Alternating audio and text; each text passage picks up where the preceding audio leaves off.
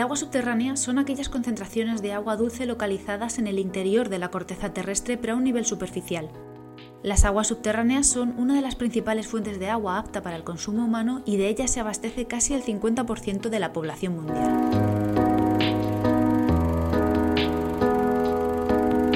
Hola a todos, yo soy Ana y estáis escuchando con GDGEO, un programa que acerca conceptos de eficiencia energética, energías renovables, sostenibilidad y toda la parte de esa ingeniería empleada para el desarrollo del planeta pero cuidándolo un poquito más. Un podcast de la red Podcastidae. El papel del agua subterránea en muchos aspectos de nuestro día a día, su conocimiento y su estudio es fundamental para un uso sostenible y adecuado de este recurso. Para hablar de ello con profundidad, como las aguas, cuento con la compañía de Marta Santa Fe. Bienvenidos.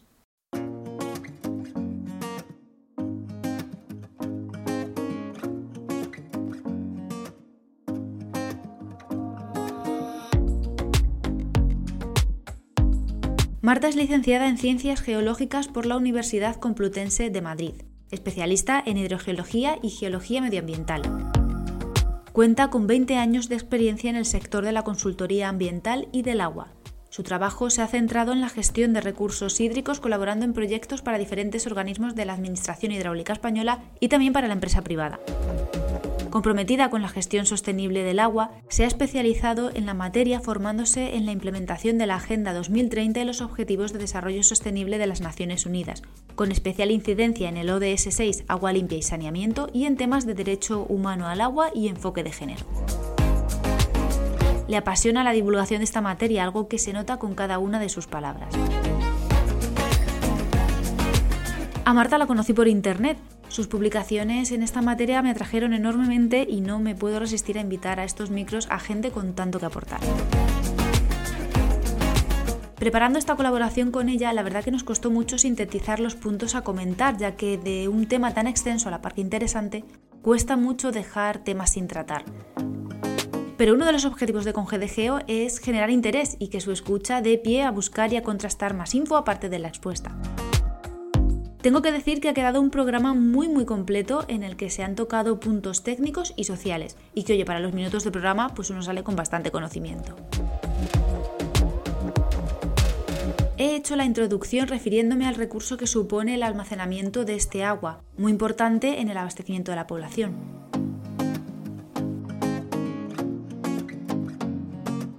Pues el agua subterránea es un recurso muy importante, especialmente en algunas zonas del mundo, donde el agua superficial no es suficiente para satisfacer toda la demanda existente.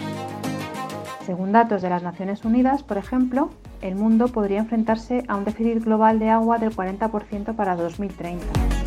En la actualidad, 2.500 millones de personas, es decir, casi el 50% de la población mundial, se abastece únicamente de agua de origen subterráneo para satisfacer sus necesidades básicas. Se espera que la población mundial siga creciendo de manera exponencial, pasando de casi 8.000 millones en 2020 a alcanzar los 11.000 millones en 2100 este, desde luego, es el gran reto al que nos enfrentamos como humanidad, poder cubrir las necesidades del agua de la población mundial sin comprometer el agua disponible. Por ello, los cambios en la disponibilidad y calidad del agua subterránea tienen un enorme impacto en muchos aspectos básicos de la vida de los seres humanos, en la salud, medios de vida, seguridad alimentaria y desarrollo económico y productivo. Además, muchos ecosistemas dependen del agua subterránea y son la base de una gran biodiversidad asociada a ellos. Si falla este eslabón de la cadena del ciclo hidrológico, el sistema se podría ver seriamente comprometido. El agua subterránea, en particular, es uno de los recursos naturales más valiosos, ya que muchas de las áreas urbanas y rurales dependen de este recurso. Suponen aproximadamente el 97% del agua dulce en estado líquido disponible.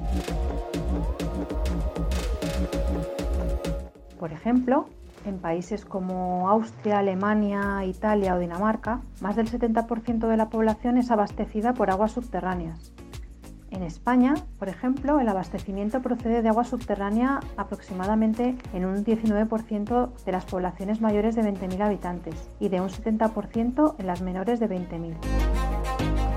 Pero debido a esta explotación tan intensiva y a su contaminación, los recursos subterráneos se están viendo amenazados Se estima, por ejemplo, que la extracción mundial del agua subterránea se ha triplicado en los últimos 50 años. Las mediciones más recientes muestran que muchos de los principales acuíferos del mundo se están agotando.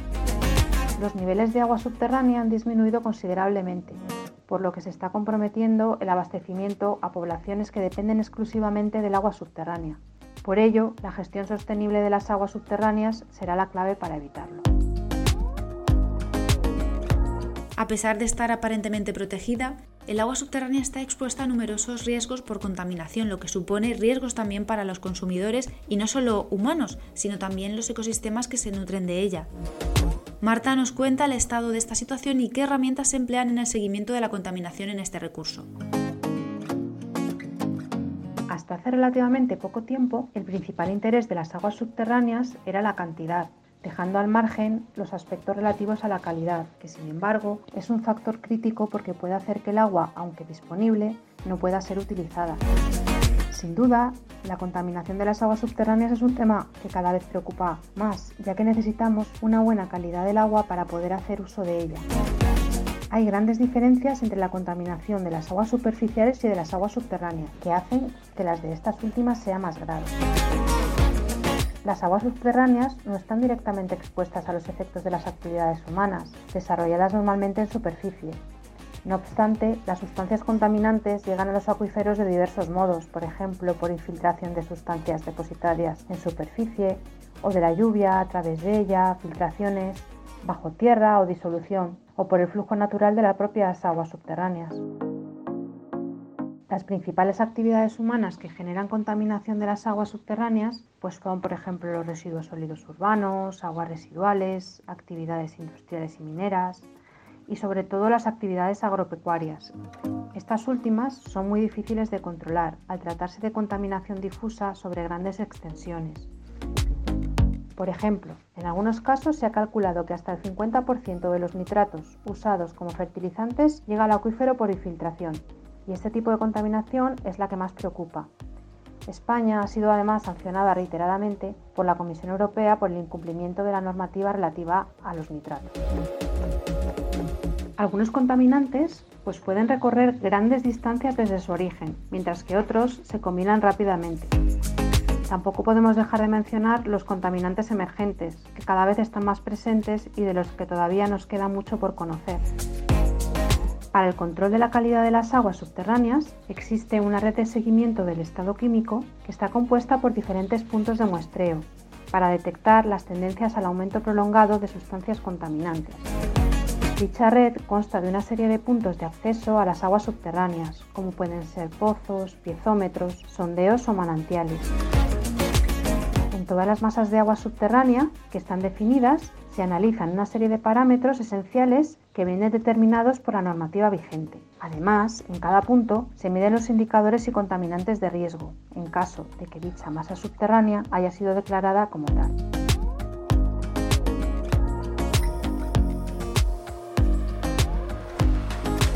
Y como no, la ingeniería. La hidrogeología tiene un papel muy importante en la puesta en marcha de obras de ámbito civil, Así que también hemos estado hablando sobre la importancia de tener en cuenta estos estudios. Cada vez resulta más importante el conocimiento del subsuelo, ya que constituye el soporte de las actividades humanas, de materiales de excavación, de almacenamiento, de construcción, y de ahí la importancia de realizar un estudio geológico geotécnico como base para los proyectos de ingeniería civil. Y dentro de este análisis del subsuelo que debemos hacer antes de realizar cualquier tipo de obra civil, pues el agua juega un papel muy importante, puesto que en función de dónde se localice y en qué cantidad, pues nos condicionará el tipo de actuación a realizar en cada caso. Hay que tener en cuenta que el agua subterránea interacciona con las obras civiles, tanto de superficie como las obras subterráneas. En las obras de superficie pues ejerce un papel importante ya que puede provocar, por ejemplo, inundaciones por elevación del nivel freático, es decir, que las aguas subterráneas pueden inundar estas infraestructuras.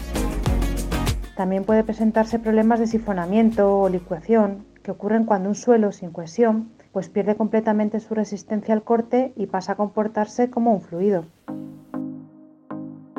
En las obras subterráneas, por ejemplo, pues puede producir inundaciones de túneles o vaciado de acuíferos.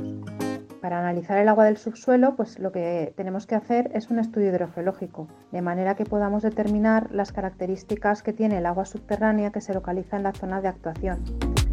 Para ello, pues lo que tenemos que hacer primero es recopilar toda la información previa existente y realizar una campaña de toma de datos de campo, que puede incluir pues, desde técnicas geofísicas y también la realización de sondeos de investigación, que serán más o menos numerosos dependiendo de la extensión del terreno y de la complejidad de la obra. Los problemas relacionados con la presencia de agua subterránea en las obras civiles se pueden resolver si se mantiene el agua lejos de esas zonas donde puede causar daño o bien se controla el agua de entrada mediante drenajes. Si no se controla la infiltración, entonces el problema es que el agua puede hacer migrar las partículas finas del suelo hacia una salida, ocasionando sifonamientos, roturas por erosión, incrementos de la saturación de la corriente interna. En definitiva, puede provocar enormes pérdidas económicas. Así que como vemos, pues un buen conocimiento del suelo y de las condiciones del agua del terreno nos permitirá adoptar sistemas de control del agua que garanticen una construcción económica y segura. Por ello, cualquier obra civil no debería iniciarse sin antes haber realizado un estudio hidrogeológico del terreno si no queremos tener más tarde problemas importantes.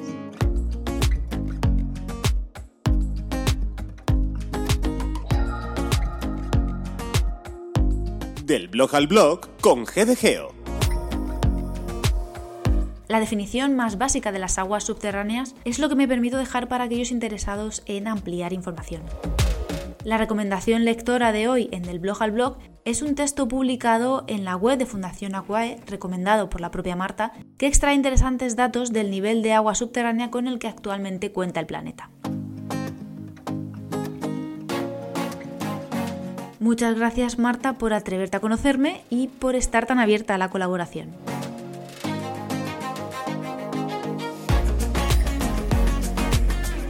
Saludamos una semana más a la web trabajanmedioambiente.com por su apoyo en la distribución de este contenido. Y como siempre invito al que quiera a seguir con la conversación en redes con la etiqueta con GDGeo y para cualquier aporte más me encontráis tras el blog con gdgeo.wordpress.com y en la web podcastidae.com barra con gdgeo. Nos escucharemos dentro de dos lunes. Hasta entonces, un saludo a todos.